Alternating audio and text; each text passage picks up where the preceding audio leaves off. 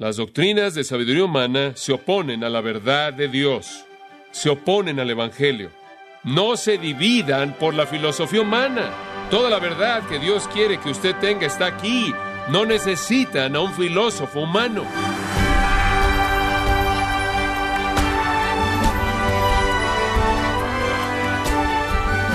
Le saluda su anfitrión Miguel Contreras, dándole la bienvenida, gracias a vosotros, con el pastor John MacArthur.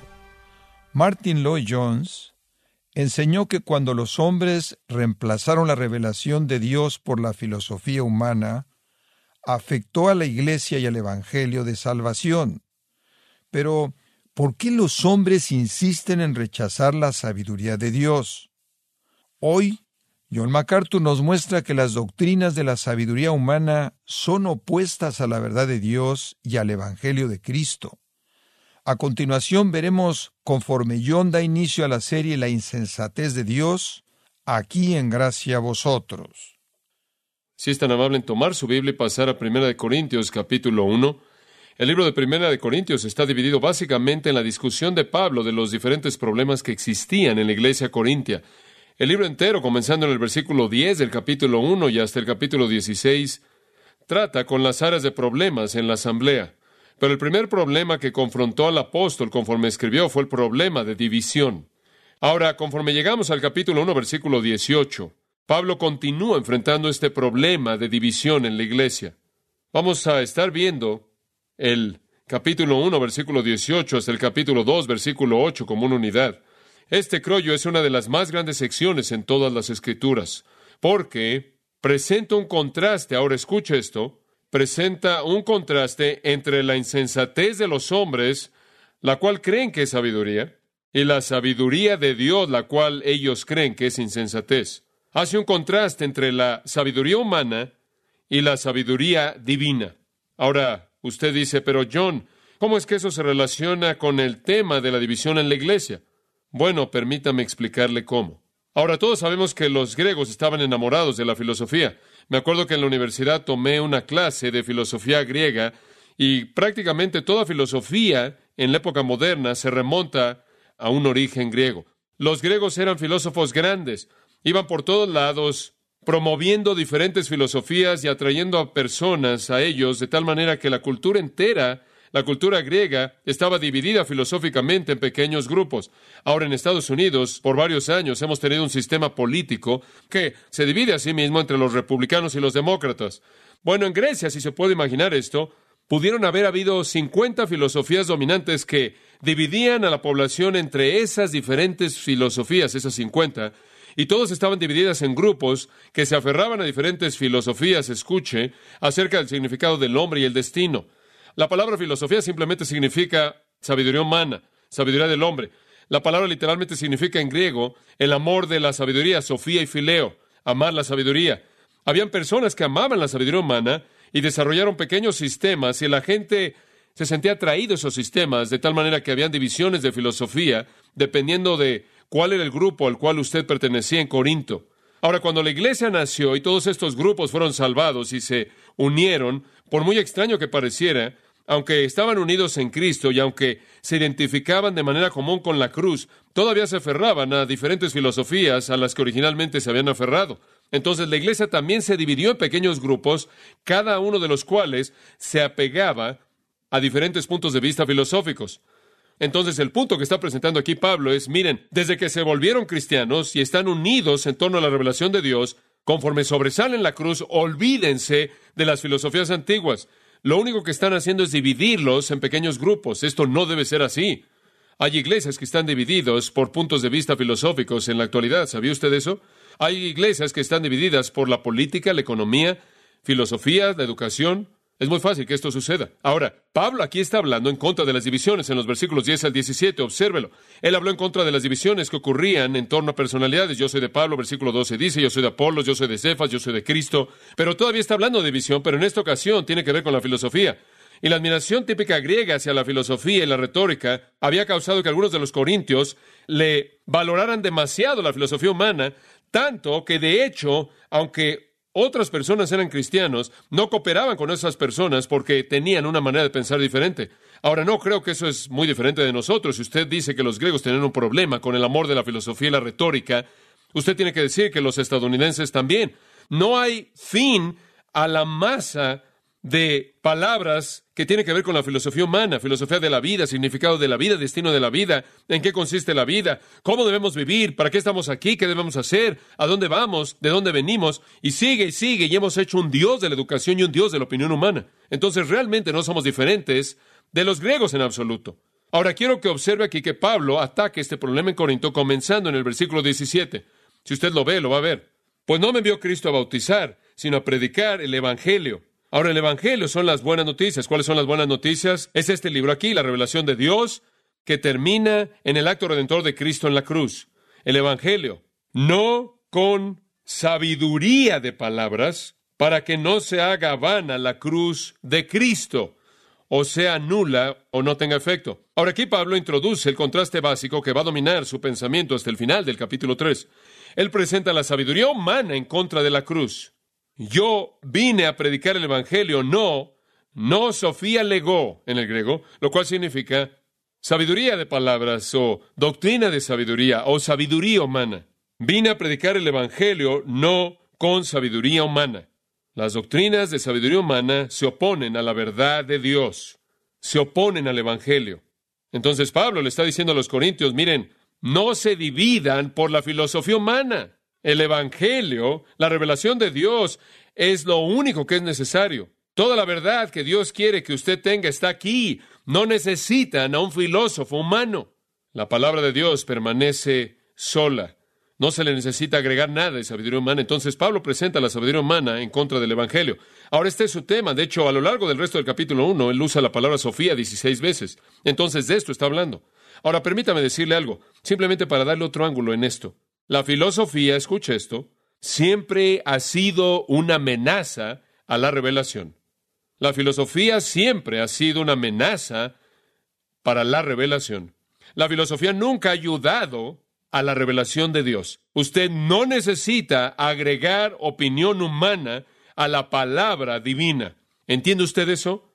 Usted no necesita decir y Dios dijo tal y tal y a mí me gustaría agregar esto en lo personal. No, cuando Dios lo ha dicho, se acabó. No se puede agregar algo a lo que Dios ha dicho. ¿Me gustaría agregar? No, no. Martin Lloyd Jones dijo esto. La desviación entera hacia el modernismo, que ha afectado a la iglesia de Dios y casi destruido su evangelio viviente, puede ser rastreada una hora cuando los hombres comenzaron a desviarse de la revelación a la filosofía Ahora usted quizás usted no conozca mucho acerca de la historia de la doctrina o la historia de la iglesia, pero esta es una afirmación muy precisa. Permítame decirle algo más. Cuando la filosofía se mezcla con la revelación, la revelación pierde.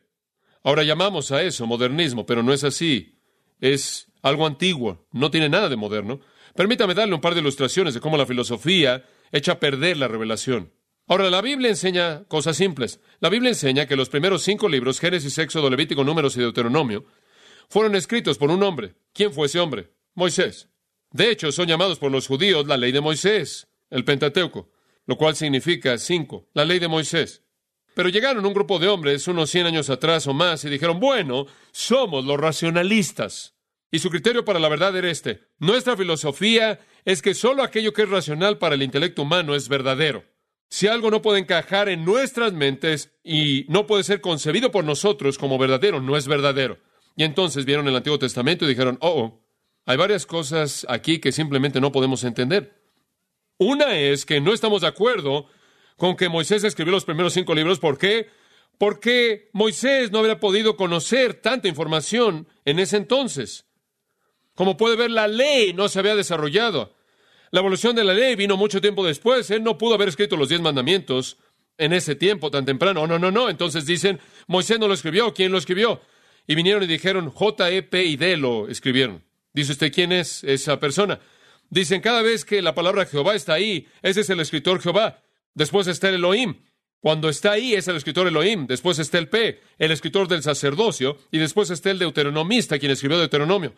El único problema es que usted algunas veces tiene lo de J, E, y D en el mismo versículo y tiene problemas. Y después dicen, bueno, muchos redactores vinieron y editaron todo y son los que realmente escribieron. Realmente no fue escrito por Moisés en absoluto. Ahora observe La filosofía humana fue impuesta en la revelación, en la cual ¿quién perdió? La revelación perdió. Permítame darle otra ilustración. La Biblia enseña algo simple. Moisés escribió esos libros y esas personas que dijeron que no podían haber tenido una ley, no muchos años después, cuando alguien descubrió el código de Hammurabi, el cual era un sistema legal muy sofisticado que antecede a Moisés, mostró que estaban mal. Entonces, escuche eso. Segundo punto. Segundo punto. Tenemos en la actualidad algo que se llama ciencia, que no tiene nada de ciencia, bajo el título de psicología. Ahora, la Biblia habla de mucho de cómo vivir, ¿verdad? La Biblia habla mucho de cómo deshacernos de la culpabilidad, confesar su pecado. No conozco de una mejor manera. Nunca conocí alguna terapia que podía hacer tanto como la confesión podía. Nunca conocí de algún psiquiatra que podía librar a alguien del pecado, pero sé que Cristo sí. La Biblia habla mucho de eso. Habla mucho de consejería y exhortación, pero lo que sucede es que algunas personas toman la Biblia y se van a la universidad y reciben 14 años de educación freudiana e imponen a las dos y adivine quién pierde. La Biblia. Los patrones de vida y las escrituras no necesitan que Freud les ayude. Dios no necesitó a Freud. Freud necesitaba a Dios.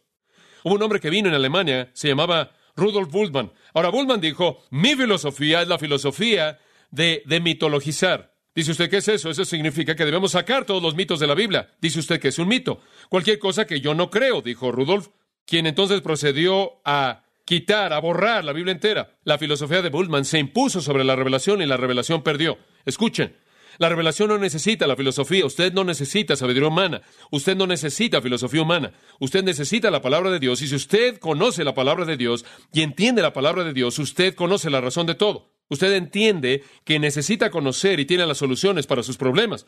Como puede ver, solo hay dos maneras de pensar en todo, la del hombre y la de Dios. Y así es la del hombre. Es superficial, egoísta, no realista, apelando a la carne, elevando los deseos, apoyando el orgullo, promoviendo la independencia. Hace del hombre el centro. ¿Y quién lo quiere? La filosofía humana realmente, creo, simplemente cumple Romanos 1.25.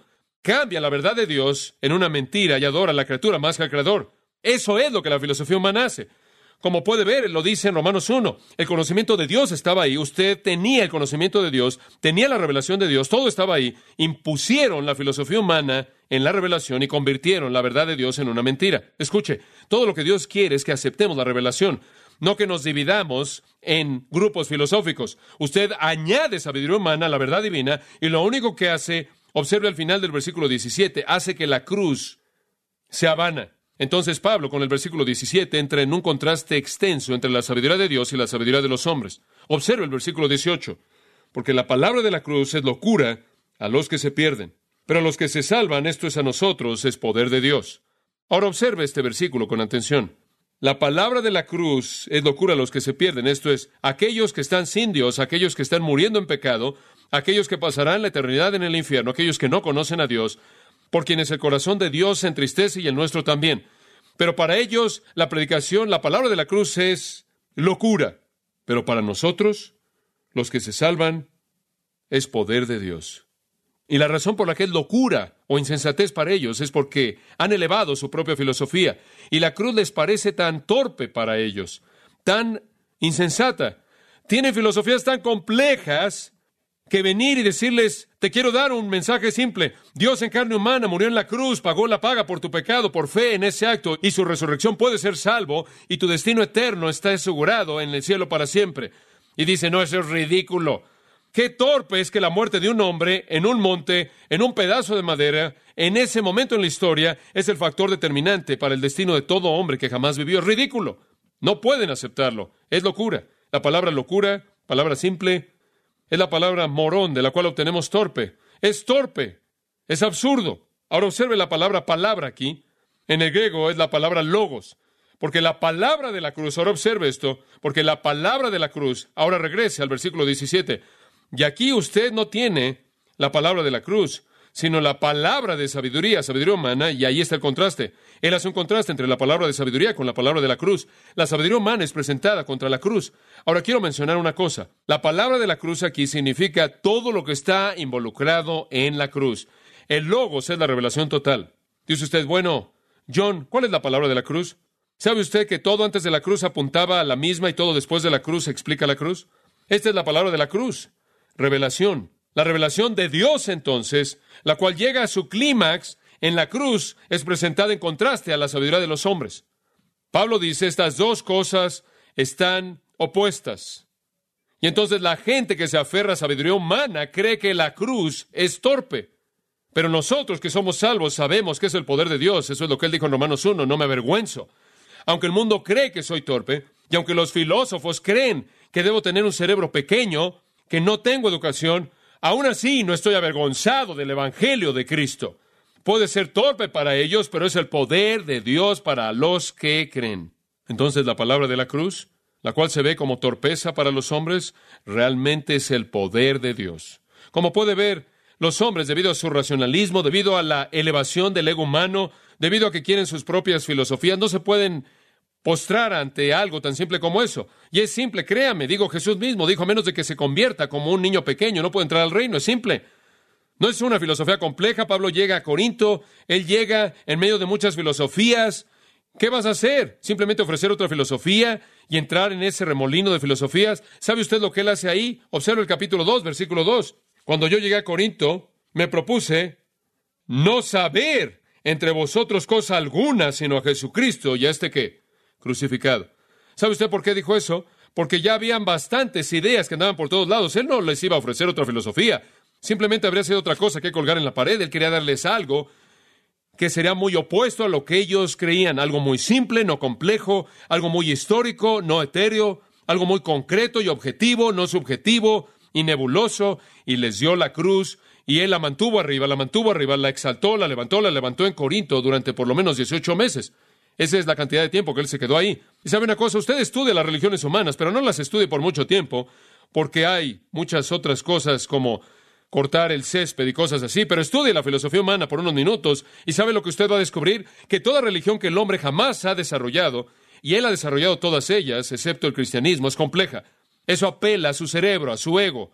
Es compleja. El hombre no va a aplastar su ego para rebajarse a nivel de la simplicidad de la cruz y el hecho de que él reconoce que no importa lo que él cree y no importa lo inteligente que sea, pero usted no es salvo a través de su intelecto, sino a través de la fe. Él no quiere llegar a ese punto. Como puede ver, a él no le gusta la cruz, porque si usted llega a la cruz, usted tiene que admitir que es un pecador, y eso no le gusta a él tampoco, y ese es el problema. Pero la cruz todavía es el punto, la revelación de Dios culmina en la cruz. Pero sabe una cosa, la filosofía humana no lo entiende. Para darle una ilustración, sabe que Pedro ni siquiera lo entendía. Pedro tenía una filosofía, la palabra filosofía podríamos usar la palabra opinión. Pedro tenía una opinión. Él pensó que el Mesías vendría y establecería su reino y todo simplemente será maravilloso. Jesús dijo un día en Mateo 16, voy a morir. ¿Se acuerda cómo Pedro reaccionó a eso? No, Señor, no vas a morir. O está bien, una cosa que la revelación no necesita es la opinión de Pedro. Pero como puede ver, la filosofía de Pedro estaba opuesta a la verdad y entonces Jesús le dijo, quítate de delante de mí, Satanás, tienes una filosofía satánica. Fueron al huerto y los soldados vinieron a capturar a Cristo. En Juan 18, Pedro sacó su espada y trató de cortarlos. Jesús le dijo, quita eso, ¿no has entendido el mensaje todavía? Finalmente, después de la cruz, él entendió. En Hechos 3, él está predicando ahí y él dice, estas cosas que Dios había anunciado antes por la boca de los profetas que Cristo debía sufrir, él así cumplió. Él se oye como un verdadero experto. No fue sino hasta después de la cruz que él entendió la cruz. Más adelante, cuando escribió su carta de 1 Pedro 2.24, dice, quien él mismo llevó nuestros pecados en su propio cuerpo en el madero. Como puede ver, Pedro aprendió el significado de la cruz, pero al principio su filosofía se oponía a la cruz. No podía verlo, no podía entenderlo. Como puede ver, era como cualquier otro judío para él, viendo el versículo 23. Cristo crucificado es para los judíos un qué? Tropezadero, pero a los gentiles o a los griegos es locura. No encaja en la razón humana, no pueden racionalizarlo, como si el intelecto fuera la autoridad. Entonces el contraste es establecido en los versículos 17 y 18. La cruz es el poder de Dios para salvación, nos salva, pero al mundo inmerso en sabiduría humana es torpe. Ahora, con eso como introducción, del versículo 19 hasta el capítulo 2, versículo 8, Pablo da cinco razones por las que él considera la sabiduría de Dios superior a la del hombre. Y estas son realmente buenas. Cinco razones por las que Pablo considera la sabiduría de Dios superior a la sabiduría del hombre. Razón número uno, la sabiduría de Dios es permanente, su permanencia. Versículos 19 y 20. Ahora, esto es muy interesante. Aquí Pablo usa un pasaje del Antiguo Testamento para mostrar que la sabiduría del hombre va a ser hecho a un lado, que es muy temporal. Observe el versículo 19. Y Pablo cita Isaías 29, 14. Pues está escrito, y está en Isaías 29, 14, destruiré la sabiduría de los sabios y desecharé el entendimiento de los entendidos. Ahora ese es Isaías 29:14, y permíteme apresurarme para ayudarle a interpretar eso. Eso puede tener un cumplimiento muy general, definitivo. Va a venir un día cuando todas las filosofías de los hombres van a ser hechas a un lado, ¿verdad? Cristo va a reinar como Rey de Reyes. Cuando toda la sabiduría del hombre se convierte en cenizas. El periodo de tribulación, conforme lo estudiamos en el libro de Apocalipsis, es la desintegración de toda la sabiduría del hombre. Pero tiene más que tan solo un cumplimiento futuro. Tuvo un significado muy interesante en el momento en el que fue dado, como muchas profecías tiene un cumplimiento inmediato y un cumplimiento futuro. Y esto es lo que estaba pasando cuando Isaías dijo eso. Había un rey. Su nombre era Sennacherib, y quizás usted escuchó de él. Él era un rey muy poderoso, y él era rey sobre una nación llamada Siria. Y ellos querían conquistar Judá, la tierra de Israel. Y entonces decidieron atacar Judá. Dios, a través del profeta Isaías, le dice a Judá, no se preocupen, la liberación va a venir, Sennacherib va a fracasar en su conquista. Pero, Dios dijo, no será debido a sus hombres sabios. No será la estrategia de los asesores políticos del rey Ezequías, quien era el rey de Israel en ese entonces, o el rey de Judá. No será debido a la inteligencia política y los trucos secretos de estos asesores sabios. No, ustedes no van a escapar de la mano de los asirios debido a su propia sabiduría. Dios dice, yo mismo lo voy a hacer porque yo quiero demostrarles la impotencia y la temporalidad de la sabiduría humana. Cuando a su sabiduría se le han acabado las opciones, simplemente voy a destruirlos a todos. Yo lo voy a hacer por mí mismo y voy a hacer todo lo que su sabiduría no puede hacer. Y bueno, esa es una promesa bastante grande. Senaquerib tenía un ejército enorme. Dice usted, si Dios va a enfrentar a Senaquerib, hombre, realmente va a tener que hacer algo fabuloso y lo hizo. ¿Sabe usted lo que él hizo? Él simplemente llamó un ángel. Es correcto, un ángel. Dice usted, ¿qué pasó? Le leí lo que pasó. Todas esas personas sabias en Israel, o todos esos asesores políticos que tenían toda la estrategia tan inteligentes, todas las huestes del ejército de Israel, Dios dice, ven aquí ángel, el ángel del Señor salió. Es él, es el mismo. Y él mató en el campamento de los asirios a 185 mil. Un ángel mató a 185 mil. Y después esto es bastante interesante. Él dice, y cuando se levantaron temprano por la mañana, y aquí estaban muertos. Maravilloso. Despertaron y descubrieron que estaban muertos. No, algunos se levantaron y descubrieron que 185 mil estaban muertos. Ahora escuche, ¿sabe lo que eso dice acerca de los ángeles? Creo que entiende. No se meta con ellos. Lo que todos los asesores políticos de Israel no pudieron hacer, todo lo que la sabiduría y conocimiento e inteligencia de lo mejor del pueblo no pudo hacer, Dios lo hizo con un ángel. Y él dice, simplemente voy a aplastar su sabiduría, la voy a hacer a un lado, no la necesito. Dios siempre le dijo a Israel, yo voy a pelear por ustedes. ¿Sabe una cosa? Tenemos la idea equivocada. Queremos resolver todo por nuestra propia ingenuidad en lugar de que Dios lo haga. Entonces Pablo usa ese pasaje. Y esto es algo fantástico. Oh, por cierto, no solo eso, sino que más adelante, Sennacherib regresó y vivió en Nínive, la cual era la capital de Asiria, y sucedió que conforme estaba adorando en la casa de Nisroch, su dios, que Adramelech y Sharezer, sus hijos, lo mataron con una espada, escaparon a la tierra de Ararat, y Esaradón, su hijo, reinó en lugar de él. Entonces, inclusive, él fue matado por sus propios hijos. Como puede ver, Dios no necesitó nada de la sabiduría de Israel. Y ese es el punto. Ahora usted puede regresar a 1 Corintios 1.19. Pablo dice, miren, ustedes conocen el pasaje de Isaías. Dios nunca necesitó sabiduría humana. Dios nunca necesitó entendimiento humano. Proverbios lo dice de esta manera en el 14.12. Hay camino que le parece derecho al hombre, pero su fin es camino de muerte. Y sabe una cosa, siempre hay personas que quieren dar su opinión. Bueno, yo creo esto y aquello, bueno, yo y yo creo que una de las razones por las que tantas personas no vienen a la Biblia, no vienen a la iglesia, no estudian el cristianismo, es porque su propia filosofía, de cualquier manera, se tambalea tanto que simplemente no creen que va a poder sostenerse. Y sabe una cosa, prefieren enmascararse a sí mismos, colocar su cabeza en la arena y simplemente ser sepultados y mantener sus dedos eternos cruzados. Escuche Jeremías 8:9. Los sabios son avergonzados, desmayan y son tomados. Ahora escuche esto.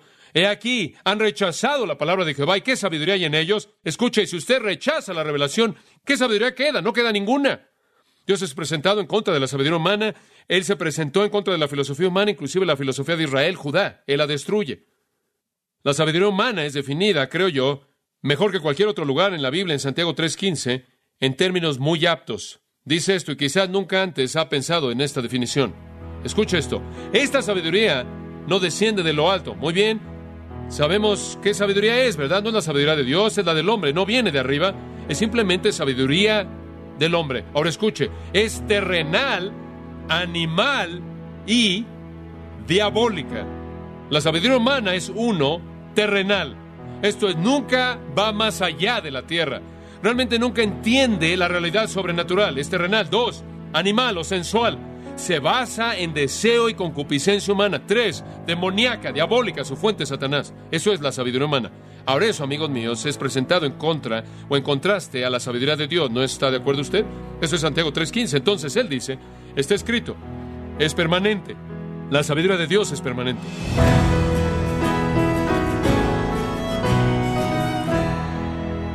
John MacArthur enfatizó que la revelación de Dios no necesita de filosofía. No es necesaria la sabiduría humana, ni filosofía humana, solo la palabra de Dios. Esto es parte de la serie La sensatez de Dios, aquí en gracia a vosotros. Y quiero recordarle, estimado oyente, que tenemos a su disposición el libro Una conciencia decadente, donde John MacArthur nos ofrece soluciones bíblicas para pasar de una vida signada por la culpa a una vida de paz y libertad. Puede adquirirlo en nuestra página en gracia.org o en su librería cristiana más cercana. Recordándole que puede descargar todos los sermones de esta serie La insensatez de Dios, así como todos aquellos que he escuchado en días, semanas o meses anteriores, animándole a leer artículos relevantes en nuestra sección de blogs, ambos en gracia.org.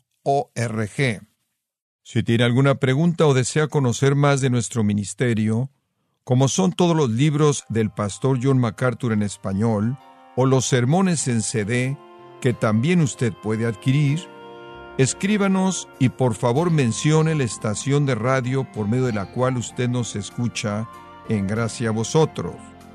Es importante conocer no solo el país y ciudad de donde usted nos escucha, sino también la radio. Para quienes contactan nuestro ministerio por primera vez, pueden solicitar una copia del mensaje de promoción sin costo alguno, un mensaje por oyente únicamente. Si usted vive en los Estados Unidos o Puerto Rico, escríbanos a Gracia Vosotros, P.O. Box 4000, Panorama City, California, 91412. O puede escribirnos a través del siguiente correo electrónico radio arroba gracia punto org. Bueno, en nombre de John MacArthur y el personal de este organismo, queremos darle las gracias por su tiempo y sintonía y queremos pedirle que no deje de orar por este ministerio como también por la estación de radio por la cual usted nos escucha de lunes a viernes. Este es su amigo Miguel Contreras, invitándola a que sintonice nuestra próxima edición para que juntos continuemos desatando la verdad de Dios un versículo a la vez. No se lo pierda, aquí en Gracia a Vosotros.